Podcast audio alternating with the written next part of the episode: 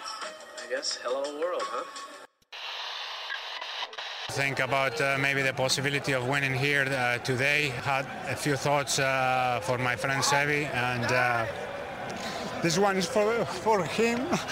You've won Masters Championships. Where does this rank in your list of achievements? Number one.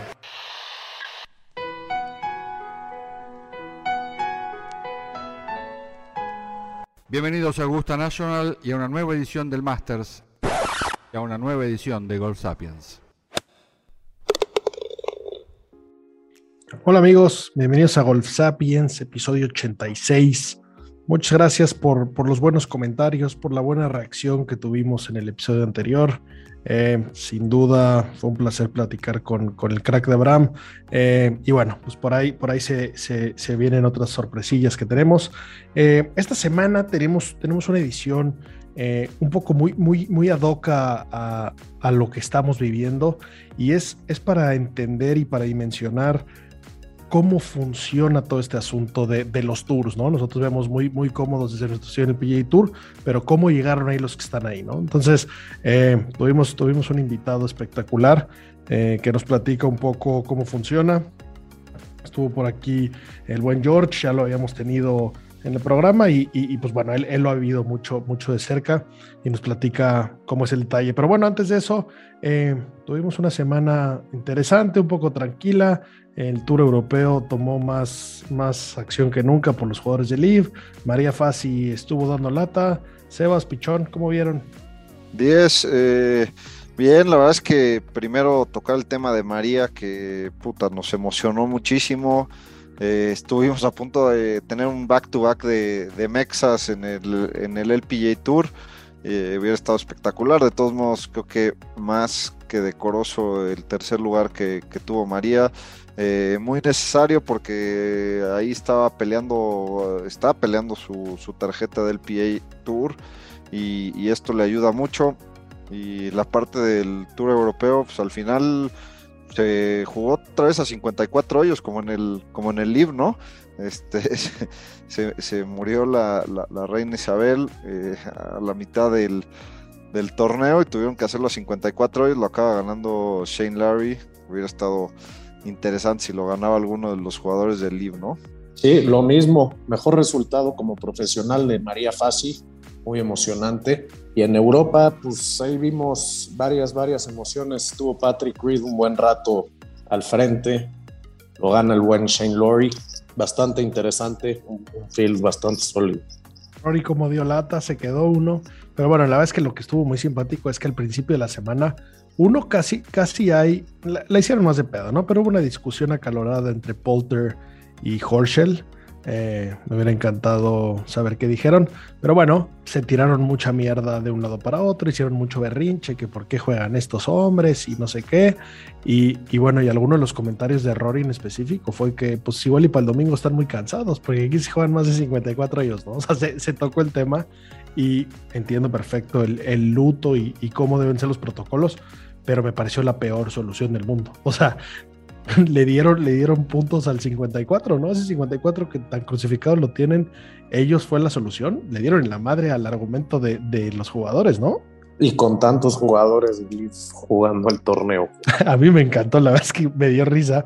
Eh, me, me, pareció una salida mala, pero, pero bueno, eh, dieron lata se, uh, uh, esa rivalidad ya lo olimos, ¿no? Eh, existe, existe esa rivalidad y puede haber aquí carnita, puede haber aquí un torneo, por ahí suenan que va a haber otros jugadores que en el 2023 se van a cambiar de tour. Eh, esto, esto, esto tiene, tiene mucho, mucho que hacer, pasa, falta mucho y, bueno, pues, pues a ver qué pasa, pero bueno, bien por Shane Lowry, estoy seguro que es de los jugadores que le ofrecieron mucha lana, que se quedó por lo que quería, es un jugador eh, que, que bien que gane en Europa, jugador europeo, un, jugador que, ganó el Open hace unos años, se le da bien jugar por allá y bueno, pues es, hermoso, es gordito, tengo debilidad por eso, se metió una cantidad de cervezas increíble y, pues bueno, torneo divertido y que, que, dejó mucho de qué hablar, ¿no? Sí, de acuerdo, los festejos de, de, de Lori siempre dan de qué hablar. Eh, él y su caddy se metieron una cantidad importante de Guinness, eh, lo subió por ahí a las redes sociales, está muy simpático. Y, bueno, al final la verdad es que fue un, fue un torneo bueno, un campazo, eh, un campazo eh, de los torneos icónicos del, European Tour. Y, bueno, este, pues nada, nada más de qué, de qué hablar de eso. Lo, último que tenemos que platicar antes de pasar la entrevista es los equipos que ya se anunciaron de la President's Cup, ¿no? Por ahí faltaban los Captain Picks, eh, dijeron quién, quiénes no estaban calificados, quiénes entran y pues bueno, si, si, si alguien es un hombre de apuestas y ya se metió a ver la línea, pues el equipo internacional no se ve tan sólido, ¿no? Yo no sé si vaya a abrir esa, esa línea, sí abrió al principio, pero pues la verdad es que no se ve, no se ve ni cómo, ni cómo puedes, pueda dar una sorpresa el, equipo internacional, ¿no? Pues se, le fueron prácticamente la mitad de los jugadores que hubieran jugado en, el equipo titular eh, están en el IB, entonces pues, la verdad es que no se ve, no se ve cómo. Al contrario, no lo veo tan grave como todo el mundo lo está viendo. Hay, hay de donde siento que puede haber de donde Matsuyama, Song Jae-im, Corey Connors, Adam Scott, KH Lee, este, hay por donde, según yo, no vayan a dar por ahí una sorpresa. KH Lee. O sea, pero me dijiste a los que estaban calificados por default, pero, o sea, ¿cómo, cómo ves un, un, Cam Davis de pareja de Taylor Penthreath contra Cantla y, JT? Sí, no, no, no, nada. Que bueno, que también por el otro lado, no tienen absolutamente nada que perder. Y son unos jugadorazos, evidentemente, ¿no? Y, y, los gringos, pues tampoco se pueden confiar. O sea, en el fondo siempre un, evento de, este, de esta envergadura es divertido, pero, pero bueno, eh, sí, sí están regulis los equipos. Eh, del lado, del lado eh, gringo, pues por ahí los, los picks del capitán fueron Jordan Speed, que evidentemente, aparte de que cerró muy bien, eh, pesa mucho en, el lado en los juegos de equipo y, tiene mucho que aportar. Eh, Morikawa, que aunque esta temporada no fue la mejor, pues ya tiene experiencia en este tipo de eventos y que el día que sea puede salir y ganarle a quien quiera. Max Homa, que tuvo un temporadón, que parte de su sueño era jugar este tipo de cosas, es, es de los que Liv lo buscó mucho, que pensaban que iba a ser algo facilito y al contrario, sino que más bien una de sus frases que hizo mucho ruido es que mis sueños no están en venta y entonces me quedo en el tour y quiero, quiero competir aquí. Cam Young, que no nos sorprende a nadie, que, que temporada dio. Y por ahí Kevin Kisner, que Kevin Kisner creo que es, creo que es un puesto medio simbólico. Eh, no necesariamente ha tenido la temporada para justificar que esté ahí, tampoco que, haya jugado tan mal, pero ha estado muy, muy, muy involucrado con el tour, muy involucrado con defender eh, lo que tienen, lo que, lo que, lo que representa, y entonces, pues invitarlo a, un lugar de esos es, conmemorativo, ¿no? Y yo creo que, está interesante. Eh, tenemos a dos latinoamericanos en, el equipo de internacionales. Tenemos por ahí a Mito Pereira eh, de Chile, que estaba calificado muy bien. Y pues bueno, Sebas Muñoz, que, entra por ahí. Entonces, eh, suficiente para, para, apoyarlos junto con, pues, con el resto de los jugadores que, que, siempre queremos ver acción, ¿no? Y más siempre, siempre queremos que los underdogs hagan algo. El mejor resultado de una Presidents del equipo internacional es empate. Así que difícilmente este año sea el, que ganan, pero pues estaría bueno, ¿no? Sería, sería, sería de película de Disney.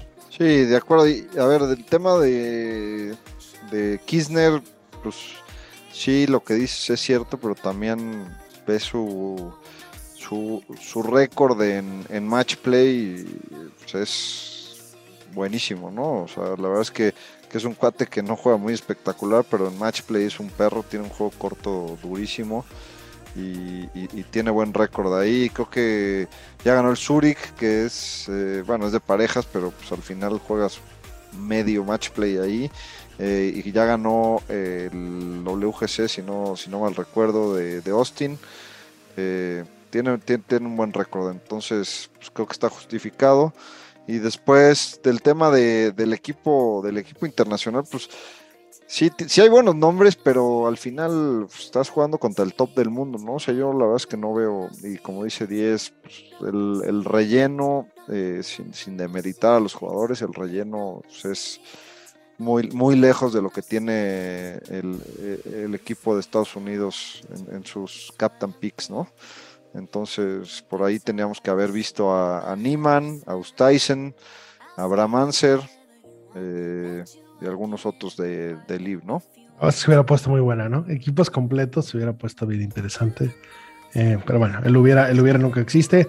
Y bueno, y antes de pasar a la, a, la plática con George, eh, por último, Scotty Scheffler le, le dieron el, el, PGA Player of the Year. Este, este premio es votado entre el resto de los jugadores. Por ahí estuvieron muy cerca en la contienda Rory y Cam Smith. Pero bueno, eh, un, un, porcentaje importante de los jugadores se lo dio él. Recordemos que tuvo eh, pues cuatro wins en la temporada, por ahí se llevó el Masters. Y, y bueno, muy, muy merecido para Scheffler este premio. Es, es, es un galardón pues, de honor, básicamente. Y, y bueno, no, no, no, nos cabe duda que, que se lo merece. Y, y, bien, por, bien por el señor Scheffler con el temporada que tuvo.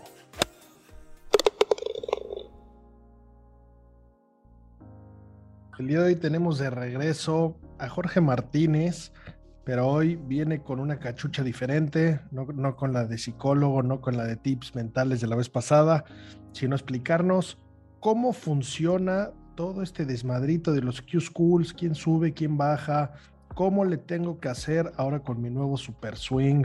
Y esas días al gimnasio, eh, que fui tres días seguidos y espero con eso ya volverme DJ. ¿Cómo le hago para calificar? Jorge, gracias por volver y, y, gracias por platicarnos esto que está bien interesante y que sabemos que tú estás muy, muy cercano. No, hombre, muchas gracias por invitarme otra vez. La verdad es que soy súper fan del podcast y es un gusto poder participar una vez más aquí con Golf Sapiens. Sí, bienvenido otra vez, George. Este, para los que no escucharon el capítulo anterior, eh, Jorge eh, se, se, se, dedica a, a, a, la parte de psicología deportiva y tiene un programa ahí muy, muy interesante. Eh, ha trabajado con, con, muchos golfistas en específico, eh, hombres y mujeres, y, y, y muchos talentos que, que, están por venir. Eh, creo que es uno de los impulsores más, más importantes de, del deporte y que más están metidos en el, en el deporte amateur en México y, y ya profesional también. Eh, le ha cadeado a varios, a, a varios pros en, en, torneos, a pros y amateurs. Entonces está más que empapado del tema. George, bienvenido una vez más. Muchas, muchas gracias, de verdad. Lo agradezco. Y, y bueno, para empezar el tema, eh, pues platicábamos eh, fuera del aire un poquito de, de, cómo, de cómo todo el mundo piensa en el golf y, y, se imagina a Abraham Anser, a Carlos Ortiz como mexicanos, eh, a Gaby López, a, María Fassi, que están en, en, digamos, en el tope del, en, el tope de, de, las ligas. Este, pues Carlos y, y Abraham recientemente firmaron un chequezote, este, traerán sus sus Ferraris o viajarán en privado, pero hay atrás de eso y, hay una, una historia muy larga en, en, la parte del golf que es muy que es muy canija y que es muy dura para los golfistas y que la verdad es que no muchos aguantan esa presión que son los los Q schools, ¿no, George? Así es, el, el Q school digamos que es la entrevista de trabajo de cada profesional para poder llegar y participar en, en, en, cualquiera de los tours. Hoy en día hay Q School hasta para el Tour mexicano, hay Q School para eh, Latinoamérica, Canadá, para el Epson Tour de las mujeres, para la LPGA. Para el único que no hay Q School, pues es para el PE Tour, que, que ya lo quitaron hace varios años y ahora lo hacen vía el Conferry, ¿no? Al final de la temporada del Conferry hay 25 jugadores en la lista de puntos, los mejores 25 son los que ascienden y después se, dan otras 25 tarjetas para en la cual compiten pues los que bajaron del PITU, los que perdieron su tarjeta, más los del 26 al 75 del Conferry pueden competir en cuatro torneos, me parece que son los llamados playoffs, por 25 tarjetas más. Así entró esta vez eh, nuestros amigos latinoamericanos Tano Goya y Mico Chavarría, de Argentina y de Colombia respectivamente, pudieron entrar o van a participar la próxima temporada en el P-Tour gracias a los playoffs. Pero lo interesante aquí es cómo llego al Conferry, ¿no?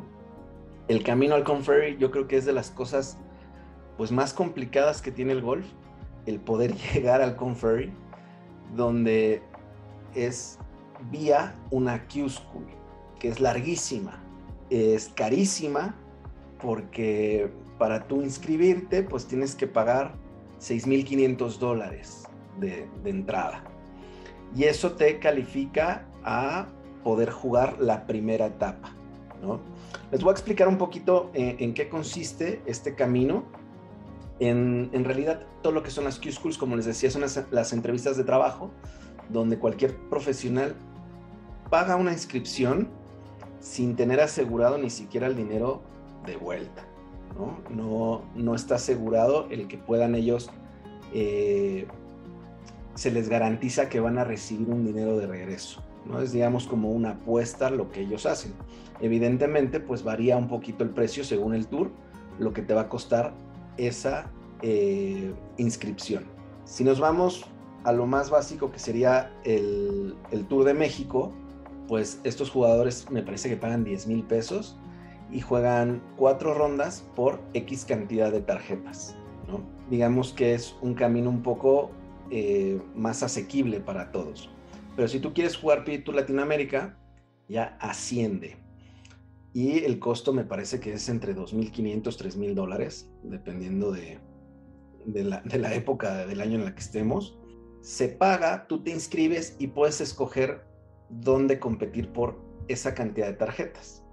Por ejemplo, en mi caso, me tocó acompañar a Aaron Terrazas, fuimos a Argentina, donde había 12 tarjetas, era el field, más o menos era de unos 60 jugadores, y pues ahí tienes que pagar, pues, los vuelos, tienes que pagar eh, el hotel, pues el Caddy, el vuelo del Caddy en este caso, las comidas, y juegas cuatro días con una presión muy fuerte para poder llegar a ganarte tu tarjeta, ¿no? En, este caso, esta que fui con Aarón, nos fuimos a playoff por el lugar número 12, seis jugadores, ¿no?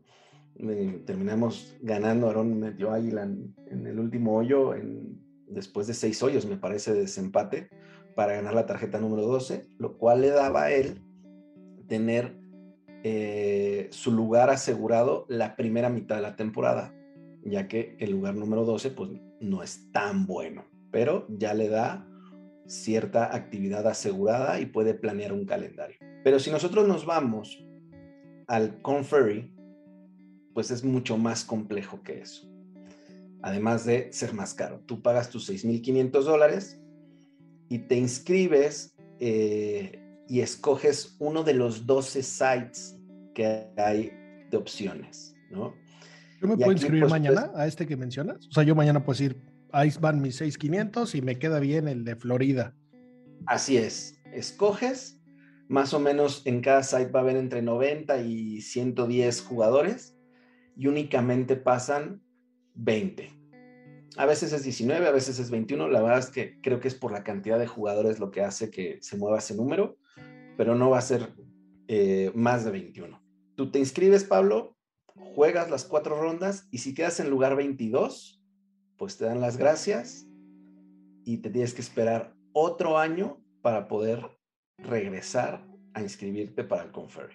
Por eso hay tanta presión, porque es, se juega, te juegas toda tu chamba esa semana. Eh, el caso del Conferry tiene un eh, pre-Q School, lo llaman así, pre-qualifying Q School, donde son jugadores que quizás Pablo, que no has tenido un- una experiencia como profesional o no has jugado grandes torneos, digamos, si te hubieras graduado ayer, tienes que jugar ese pre- pre-Q School que te cuesta una fracción de esos 6.500 dólares y donde pasan más jugadores. Si, mira, si vemos ahorita los de este año, eh, pasaron 33 y empates con un score de más 2. Estos jugadores tienen que completar la, inscripción de los 6.500 dólares y ahora sí juegan con una cantidad de profesionales pues de un nivel mayor. Y aquí es donde entra toda la preparación que un jugador debe de tener y tiene que tener mucho cuidado. Si hay alguno, algún profesional que nos esté escuchando, pues es bien importante escoger el site en donde vas a ir. Evidentemente tú puedes meterte a internet y ver el tipo de scores con los cuales pasaron en los años anteriores y ver si el clima, si la, el tipo de campo se te acomoda, porque puedes llegar a, eh, recuerdo el año pasado el buen zurdo Easy Benítez, tiró menos 12 después de cuatro días y se quedó fuera por cuatro golpes en first stage. No le, no se le- o sea, él creo que la peor ronda que tiró fue 6-9, una cosa así. Pues jugar mal no jugó mal, pero aún así, pues quizás no fue el side que más le favorecía a un jugador como él, que es alguien muy sólido, que podría haber ido a un side un poco más complicado donde no sea un birdie fest, ¿no? Sí, sea un- hablando de eso, George, eh, y, y lo vemos mucho en el PGA Tour, eh, horses for courses, ¿no? Hay, hay jugadores eh, donde lo- los vemos hasta arriba del leaderboard prácticamente en todos los torneos eh, difíciles, de campos complicados, los de pit die y demás. Y, y luego hay otro tipo de jugadores, los bombers, que los vemos en camp- hasta arriba en campos más abiertos y, que, no, que no importa tanto estar jugando de rough y eso. Entonces, pues, e- eso, e- eso es importante a todos los niveles, ¿no? Del, en el golf. Exactamente, a mí en, eh, estaba haciendo la, la cuenta, llevo entre sumando, porque hay años, ¿no? Que hago más de una first stage, hay años que hago más de eh, una second stage, también con mujeres. Eh, eh, eh, eh, me puse a contar y he ido 14 veces a Q-School. Y me ha tocado ver un poquito de todo. Y, y es de verdad donde te pone a prueba cada parte de tu juego. ¿no? Eh, hace unos años, no sé si era pandemia, creo que fue previo a pandemia, eh, fui con Raulito a, a Nevada, Con Raúl Pereda, ¿no? Raúl Pereda, y, y llega un punto donde está la presión, además la época del año no es muy favorable, ¿no? Estábamos a cero grados, este, el campo se pone prácticamente imposible y ves a Raúl pues teniéndose que bajar a un hazard y hacer tiros que en cualquier otro momento no podría hacer, ¿no? O no debería de hacer.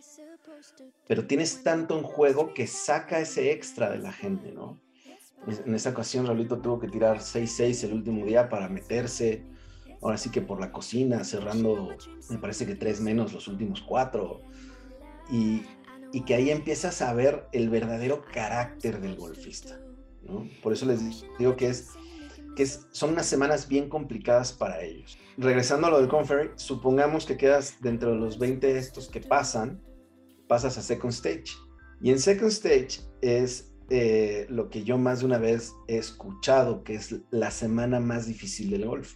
No es un mayor, no es un, un, un, un torneo cualquiera, es la semana más brutal en la que te vas a ver inmerso.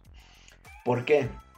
Eh, en Second Stage ya solamente hay cuatro sites, ya todos los sobrevivientes de todos los otros sites, más gente que calificó por Tour Latinoamérica Second Stage, o más la gente que eh, perdió su tarjeta del Conferry puede ir a Second Stage. Habrá algunos me parece que si quedas en Conferry del 76 al 100, vas a Finals de Q School. Y si quedas del 101 para atrás, vas a, eh, a Second Stage. Y creo que de 120 para atrás vas otra vez a First Stage. Eh, tienes que pagar los 6.500 dólares, no importa en qué stage entres, que eso todavía es más fuerte. Y, y aquí es donde en verdad se juegan todo. Si tú pasas Second Stage, que igual otra vez van a pasar 19, 20, 21, dependiendo de, de, del tamaño del field, ya tienes estatus. Y eso es súper importante. Si tú llegas a finals, eh, a final stage, tienes un estatus donde ya eres miembro del Conferry, aunque todavía no tienes tu lugar asegurado. Pero esto qué quiere decir? Que puedes entrar a un reshuffle. Si tú juegas un Monday, eh, entras y pasas el corte, entras en un reshuffle y muy probablemente vas a jugar muchos torneos, aunque te haya ido mal en Final Stage. Por eso es tan complicado Second Stage. Son rondas de tal vez seis horas, porque todo el mundo hace double check. Es en octubre, ¿no? Entonces ya está el otoño a todo lo que da. Yo siempre digo que parece esto como hasta de Halloween, ¿no? Todo está ahí muy eh, tenebroso de alguna manera. Eh, obviamente hay muy poco público, por ahí dos o tres personas que van acompañando con quien van, eh, van siguiendo a alguien, algún familiar. Pero literal es donde se pierde el glamour del golf. te dan tus dos aguas en el hoyo 1, te vuelven a dar aguas en el hoyo 10 y vas. Y te tienes que rifar durante cuatro días. Y se respira, se respira esa tensión todo el tiempo eh, desde la T de práctica. Ves a todo el mundo, pues, en, una combinación entre concentrado con cagado, ¿no? Por todo lo que se están jugando. Y, y se vuelve un momento súper complicado que muy poca gente eh, es empática con lo que se juegan estos golfistas en esos momentos. Sí, es que al final eh, se están, pues hay mucha gente que se juega su carrera en, un par de torneos, ¿no? Porque no hay mucha gente que pueda pagar eh, esos 6.500 dólares cada año. Que probablemente esa lana se la deban a algún sponsor o, alguien que confíe en ellos o, esa lana que juntaron de su club, de su grupo. O sea, no solo la presión de qué coños hago mañana, voy a ir a ponerme un traje y buscar trabajo en otra cosa o ¿cómo devuelvo el favor? ¿Cómo, cómo, cómo le respondo a esa gente que, que confió en mí y que está poniendo su, su dinero y su apoyo, ¿no? Exacto. Yo a todos los, eh, digamos, los amateurs que siguen en college, desde el minuto uno que entran a la universidad, digo, empieza a ahorrar para tu q No sabes si vas a tener, si tu papá te va a ayudar, si vas a tener patrocinadores, no lo sabes. Empieza a ahorrar, empieza a poner un cochinito en el cual vas poniendo semana con semana para que puedas llegar ese día con toda la tranquilidad, porque son 6.500 dólares de inscripción, pero eso súmale el vuelo, súmale el hotel, súmale las comidas, súmale el CADI. Hay mucha gente que va sin CADI, que creo que, que se me hace a mí un grave error, ¿no? Porque es demasiada presión, demasiado desgaste mental, como para todavía meterle un gasto más energético en la parte física de, de, de cargar tu bolsa o empujarla. Y van literalmente sin Cádiz, Jorge. O sea, ellos van, cargan sus palos o hay, o hay Cádiz que van, conocen bien el campo y se paran ahí a ver quién necesita uno. Eh, o sea, quien no llevó su Cádiz, es muy raro que encuentres ahí uno, porque la verdad es que son lugares olvidados por Dios. O sea, son lugares así en, medio de la nada. Sí, en Springfield o este, en Savannah. sí, Nebraska. Eh, Murrieta, California. O sea, puede que haya. Exactamente, de ahí es Ricky Fowler. A mí me encanta ese campo. Ahí eh, es una de las mejores experiencias que he tenido. Bueno, una de las mejores y una de las peores. Ahí fui con Armando Favela y el tercer día tiró 63 en un campo imposible. Mm, fue brutal. Del hoyo 12, que era un par 3 al 18, hizo puros 3 tres, tres, tres, por ahí, un águila, verdis, pares, eh, paren los pares tres. Y llegamos al último día sabiendo que tirando 80 pasábamos. Entonces eso fue eh, glorioso, ¿no? Pero también con Aarón me tocó eh, que en, un, en el mismo campo nos había ido mal el primer día, el segundo día recuperó la ronda muy bien y, o sea, veníamos cinco menos, me parece, para el día eh, jugando muy difícil, jugando muy bien. Y, y, le salió flyer una pelota y nos fuimos Obi y fue como, como si te dijeran que, que reprobaste el año, que te pusieron el cuerno y que Santa Claus no existe al mismo tiempo. Así se sintió cuando, cuando terminamos haciendo ese triple y pues ya evidentemente ya no. Los 36 hoyos que quedaban era prácticamente imposible poder recuperar. Pero eh, pero como les digo, es, es, bien complicado. La gente que va con sin caddy o lleva un pushcar muchas veces o carga su bolsa.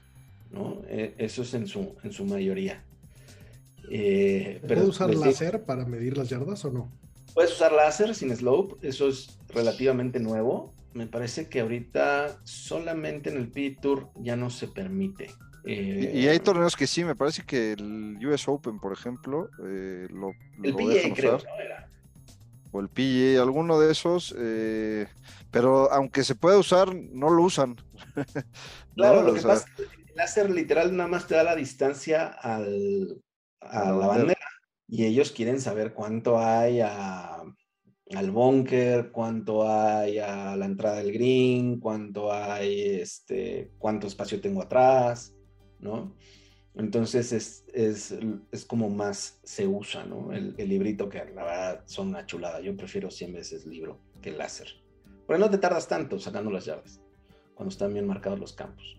Y entonces, si pasas second stage, ya llegas a final stage, donde me parece que son un aproximado de un field como de 160, poquito más, poquito menos, puede ser. Se juega ¿Solo un torneo? Solo un torneo, pero dos campos, juegas eh, dos y dos rondas. Hace unos años era de seis rondas y creo que todavía antes de eso era ocho rondas. Era una locura.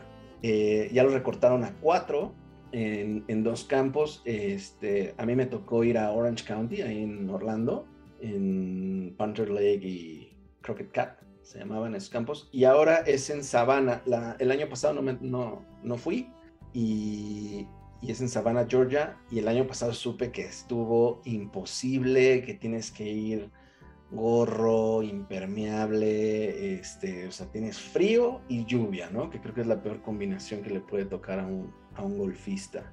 Y ahí juegas por 45 tarjetas eh, completas, ¿no?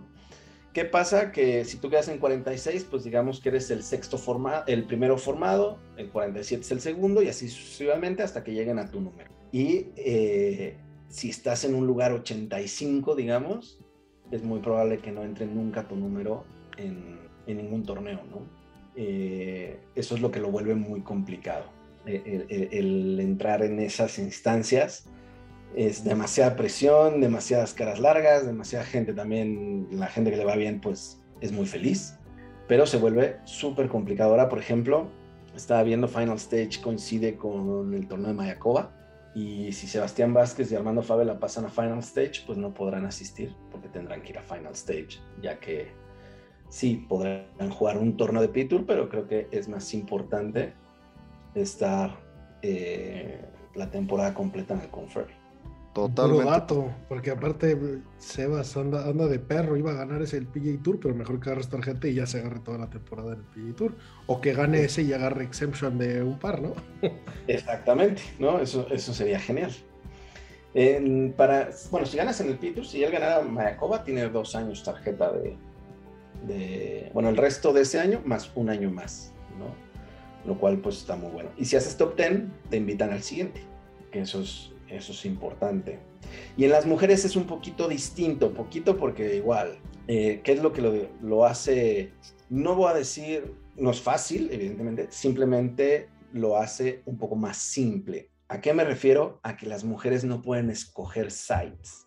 En las mujeres, la first stage acaba de pasar ahora en, en agosto, es en Palm Springs y son 300 mujeres jugando en tres campos juegas eh, tres días y hay un corte a 125 jugadoras y de ahí juegas un cuarto día, repite uno de los campos y pasan 90 a second stage. ¿no? Entonces digo que es un poco más simple porque no te tienes ni que romper la cabeza de a qué, a qué site voy. ¿no? Aquí, ¿Ese es el del Epson Tour? Epson y es el camino a la LPGA también. Ya. ¿no? Ahora yo eh, fui a, a este first stage y pues venía una chava, una francesa de del European Tour y pues la chava buenísima, este, se ve que le va bien en el European Tour y tiene que empezar pues desde cero. No le da nada de estatus en la LPGA, su estatus en el European Tour. Y bueno, y ahí pasas a Second Stage. Second Stage es en Florida y son dos campos. Aquí ya creo que se reduce a, dos, a 200 jugadoras más o menos. Y pasan 40 y estas 40 pasan a lo que se llama Q Series, que en Q Series eh, son dos semanas, donde en, las, en, la primera semana me parece que hay un corte y de ahí la, las sobrevivientes juegan la segunda semana y ellas ya juegan por subir a la LPGA. Y me parece que tienen bien poquitos spots, creo que 20, 15, 20 spots. Verdad es que no estoy muy seguro. Pero sí tienen las mujeres camino directo a la LPGA.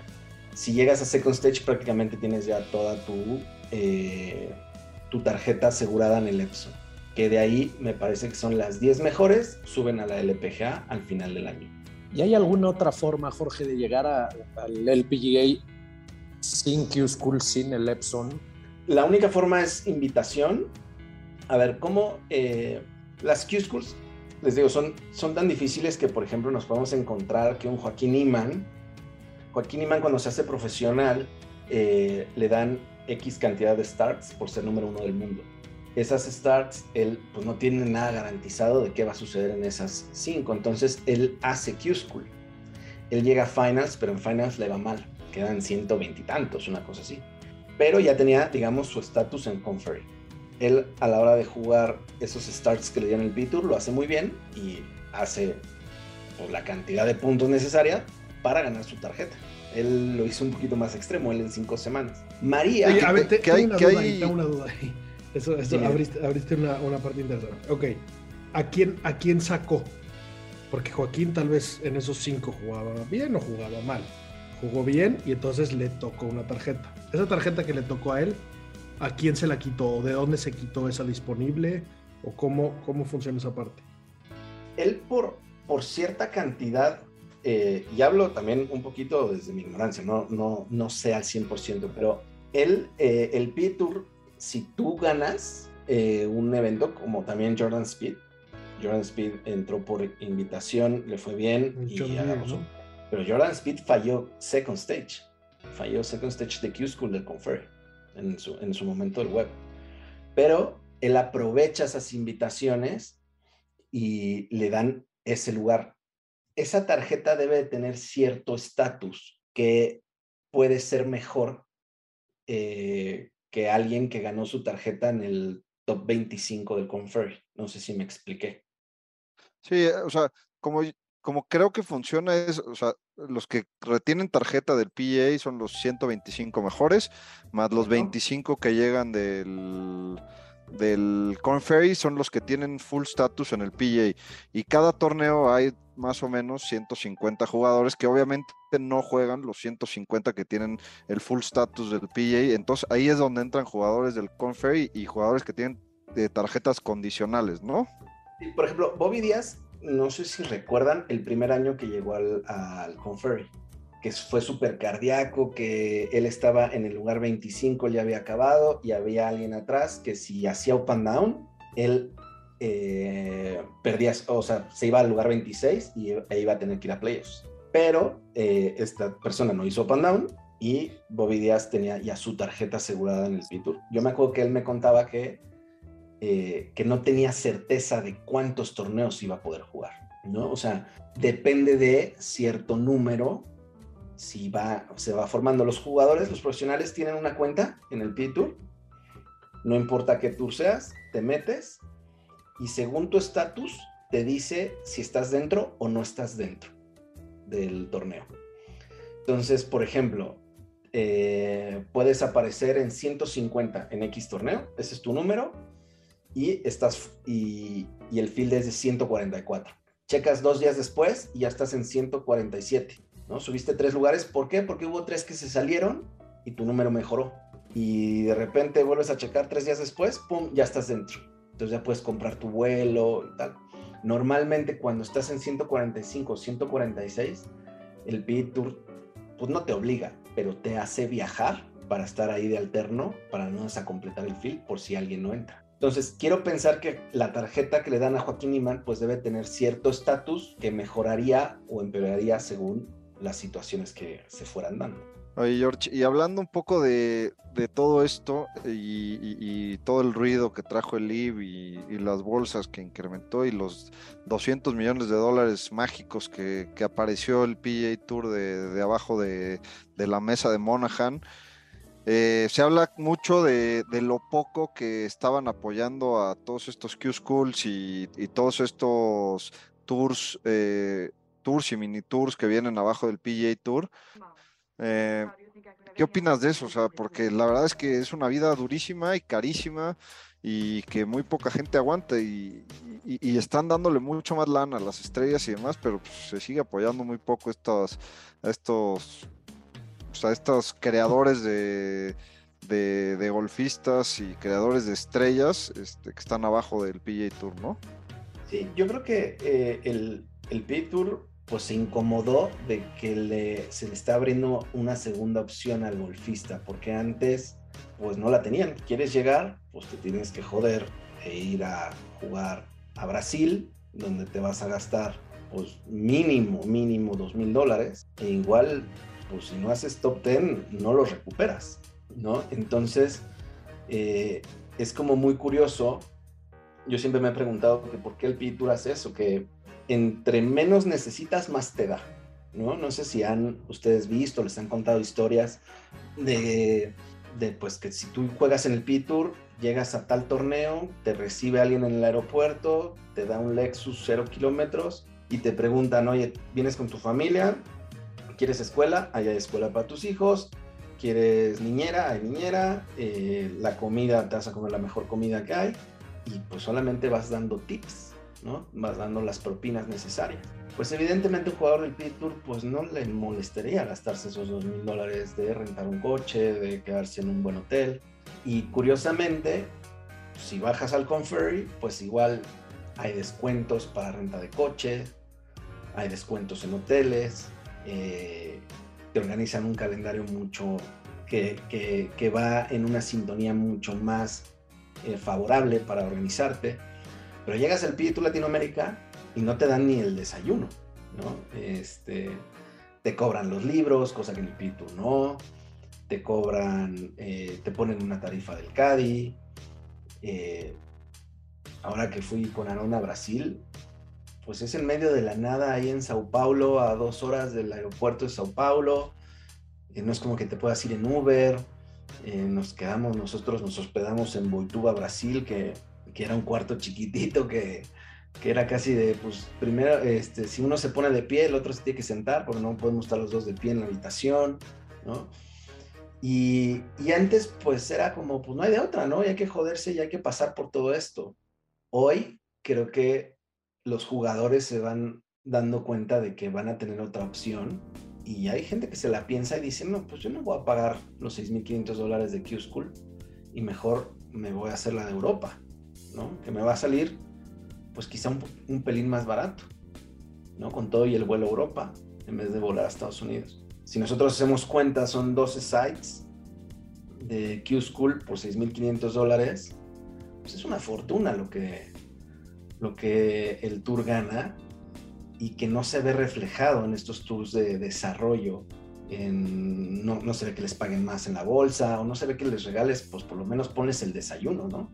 O pones la comida, el almuerzo, que se puedan ahorrar cositas los jugadores para que puedan ir y, jugar con un poquito más de tranquilidad, porque evidentemente en, en Latinoamérica, pues sí habrá gente que ayuda, pero no, no es como que Callaway te dé dinero o Tiles te dé dinero o, alguna marca te, te financie, ¿no?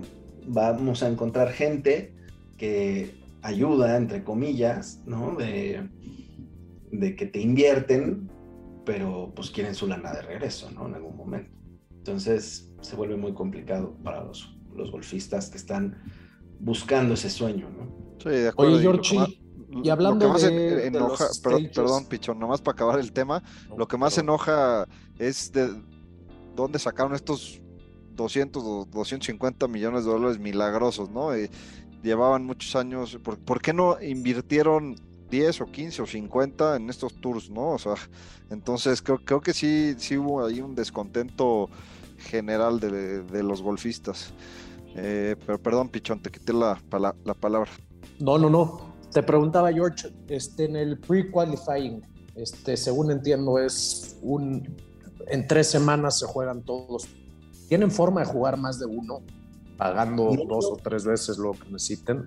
No, o sea, tú escoges y en, en, el site que te toca, me parece que das, haces tres picks, ¿no? De, de las opciones que hay y el tour, eh, pues decide al final. La verdad es que no me ha tocado nadie que no le, no le den el, uno de los sites que había, que había pedido. Pero, este, pero no, una vez que estás fuera, aunque tengas otros 6.500 dólares, te tienes que esperar un año. Que eso es lo, lo fuerte aquí. Por eso hay tanta presión, tanta, eh, pues tantas sensaciones de, de sentirse muy frustrados una vez que terminas, ¿no? No sé si hay un video muy famoso de un tipo que, en Q School tiene un pot como de seis pies y la pelota entra, pega en la copa y se sale y el tipo pues se quiere matar porque con ese entraba. Creo que ahí todavía entraba el P Tour. Era, Este, era su entrada al PGA Tour ese pot. pero era, o sea, según tengo entendido, era una Q-School. Entonces, eh, pues así imagínate estar durante tres semanas. De hecho, Oscar Fraustro, él me contaba que odia Q-School porque dice es que es, es muy injusto que porque pues, si en una semana no sales en tu día, eh, pues se cae todo tu trabajo, ¿no? Eh, Oscar creo que tiene un récord muy malo de Q-School, pero pues él ha llegado, pues eh, subió al Conferry gracias a quedar en los cinco mejores de Latinoamérica.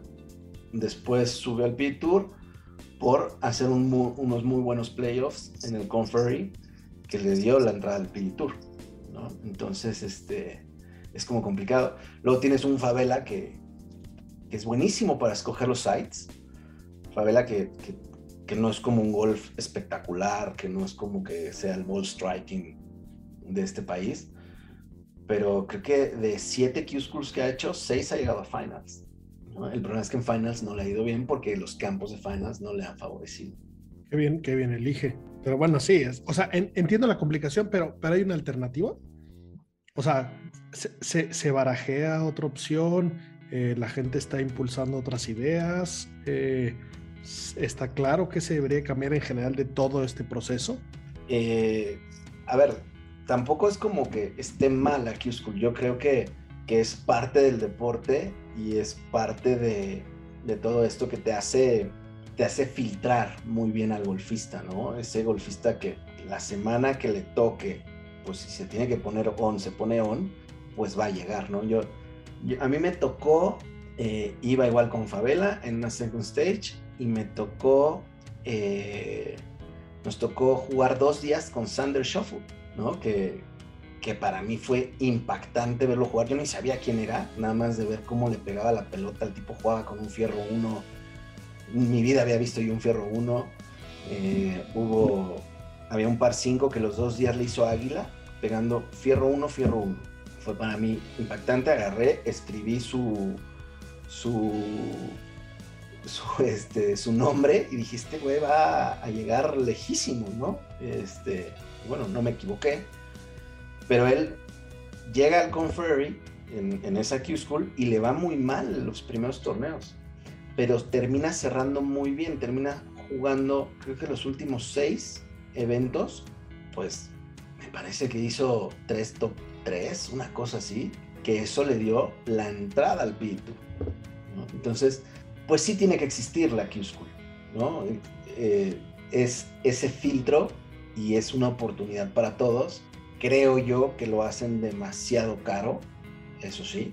O sea, yo casi que podría asegurar que el próximo año no va a costar lo que cuesta, porque esto lo, lo subieron, este costo lo subieron hace, pues un poquito antes de que explotara lo del Leaf.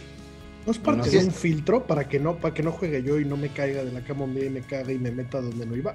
Y que mejor lo piense y diga, no, pues por 6.500 ni para qué veo si voy y me cago.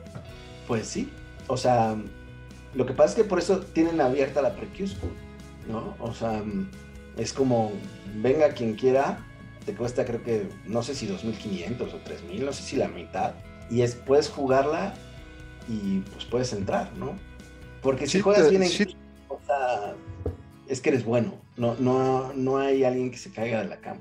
Te deberías de animar, Dios. Sí, ya- ando buscando mi site nada más. Estoy buscando uno que, que tenga... Si, si necesitas patrocinador, conmigo no cuentes. existe, existe la Q School del Champions Tour, que dicho por Roberto Díaz, él le dice que estadísticamente es más fácil ir a la luna que entrar por Q School a Champions Tour. Y eso sí lo ponen como por un filtro de, de pues, que nadie se haya hecho bueno así entrenando a partir de los 30 años hasta llegar a los 50 y que pueda entrar, ¿no? Ahí sí son todavía más celosos. Eso sí es, es difícil. Este Fede Ortiz del Chapo, lo podrían contactar. Él, él ya ha hecho Q School del Champions Tour y pues seguro de tener unas buenas historias. Se juega aquí en el, en el Churubusco una vez al año, ¿no? Hay una, hay una etapa. Ah, pues eso no sabía. O, o es pre pre calificatorio para ir al Champions Tour, algo así, pero sí, se juega algo aquí en México. Puede ser, puede ser. Entonces es, es la verdad, eh, como les digo, a mí yo soy un poquito masoquista y, y llega la, la época de Q Schools y sí, la sufro, pero, pero pues me encanta ir. Creo que para mí es un, un buffet psicológico, ¿no? Sí, y sin duda creo que es algo que forja el carácter de los golfistas, ¿no? O sea, eh, los pone en perspectiva, eh, les, les, le, es un manazo que les ponen de, porque pues la, verdad es que lo, los, los güeyes que llegan ahí eh, pues han ganado muchas veces en las giras infantiles y, y, y, en college y demás, o sea, son cuates ya muy buenos que ya han ganado mucho y pues de repente es enfrentarte con la realidad de que hay golfistas de todo el mundo peleando el mismo lugar que tú, ¿no? Exactamente, y te encuentras de verdad a, a todo el mundo, o sea, todo el mundo tiene que hacer esa Q-School. Ahora, me parece que hay, que se están quejando, lo escuché hace poco, que ya le dan unos lugares en el Conferry a jugadores de la NCAA ¿no? Y entonces se quejaban de que, pues no, a ver, o sea, por más bueno que seas en la NCAA, tienes que venir y, y, y, y rifarte aquí en, el, en, lo que viene siendo el, el Q-School, ¿no? Que es súper complicado.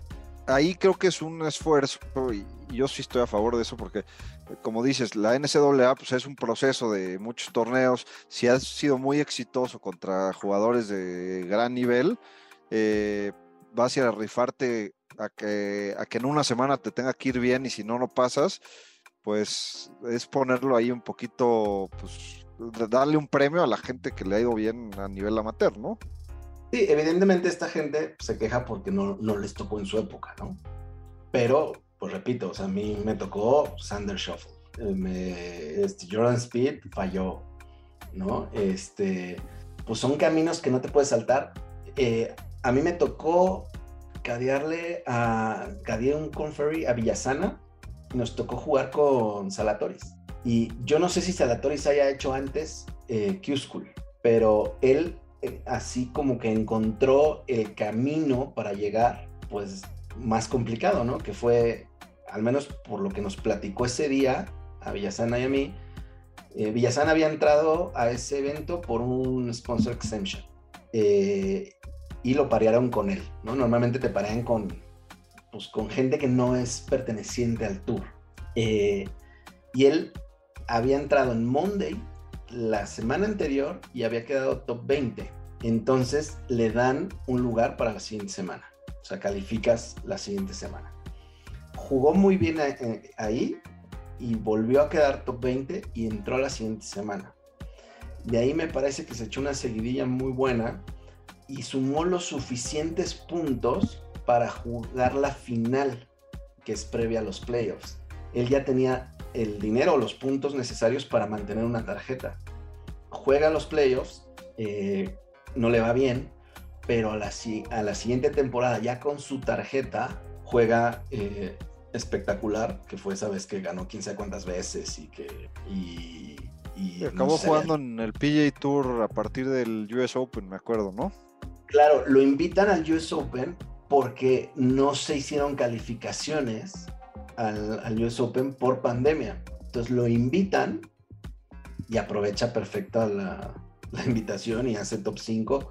Lo invitan al siguiente el P-Tour y pum, pum, y se fue haciendo, o sea, es alguien que aprovechó la racha, ¿no? De la mejor manera, pues llegando lo más lejos posible y ser ahorita, pues top mundial. No sé qué ranking tenga en el ranking mundial, pero es brutal. Es alguien que no, no entró vía Q-School, eso estoy 100% seguro. No sé si haya hecho antes, que haya fallado, pero entró al final. Interesante, la verdad es que o muchas veces sabemos y escuchamos y, y en esta época en especial eh, vemos de, de, toda la gente que anda peleando, pero en el fondo no sabemos realmente qué detrás, eh, la cantidad de sueños que se quedan en el camino, la cantidad de billete que se queda en el camino eh, y, y, gente que, que llega al tour y que la es que aquí lo hacemos mucho, con todo el respeto, peluceamos, ¿no? Uy, juega con Ryan Palmer, ¿quién es ese? Pues, lleva jugando 15 años en el tour, pues un durazo, ¿no? Si ya jugaste el tour, eres, espectacular, pero bueno, de repente comparamos contra eh, monstruos que no paran de ganar y entonces nos atrevemos a, a, pelucear, entre comillas, a, gente que, está a la mitad y que, y que, es ridículo lo que hicieron, lo difícil que está, ¿no? Claro, ya hoy en día, eh, yo creo, gente que, que, está en cualquier tour internacional, hay que quitarse el sombrero y, y aplaudirle por, pues por la entrega que tiene, ¿no? De algo que es tan complicado como, ser golfista profesional. Eh, e, esa parte, ese, ese submundo antes de, que sea gente famosa, pues, pues nos damos cuenta de, de todo el compromiso que tienen, ¿no? De, pues de quedarse en hoteles como el que les platicaba, de jugar pues todas las semanas que puedan por, por querer arañar un poquito, porque no sabes en qué momento te va a tocar, ¿no? La semana que te, que te cambia la vida. Y eso pues es súper importante, ¿no? O sea, tener un poquito de, de, esa empatía con los que están en desarrollo y que obviamente ya cuando se llega, pues hay que quitarse el sombrero, ¿no? Totalmente, totalmente.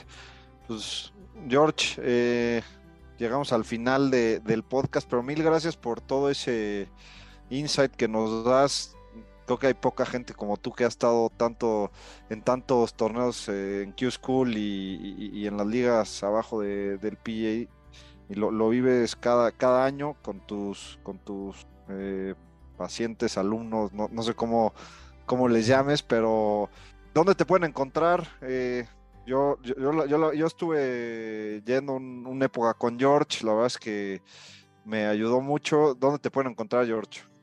Pues me pueden encontrar en mi Instagram, que es eh, el, bueno, el, de la consultoría, que es Animal Mind MX.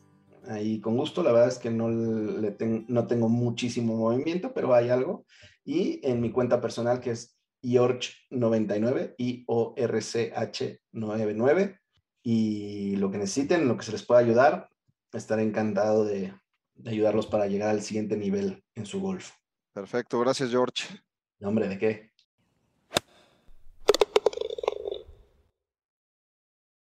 Pues bueno amigos, esa fue nuestra charla con George. Qué tipazo que se tomó la molestia de venir a platicarnos, a, explicarnos eso. La verdad es que qué cantidad de viajes hace este hombre, ha de tener más millas en, su tarjeta eh, y, qué experiencias más interesantes, ¿no? El vivir esos momentos de tanta tensión entre tantos jugadores con tanta tensión, eh, pues, pues, pues debe ser súper interesante y, y, pues bueno, muy, muy, muy bueno saber exactamente cómo es ese caminito que tengo que recorrer, ¿no? Entonces ya vi que nada más necesito eh, hacer un crowdfunding, que me echen 6.500 dólares para ir a hacer un ridículo a un venue que le voy a echar la culpa al venue.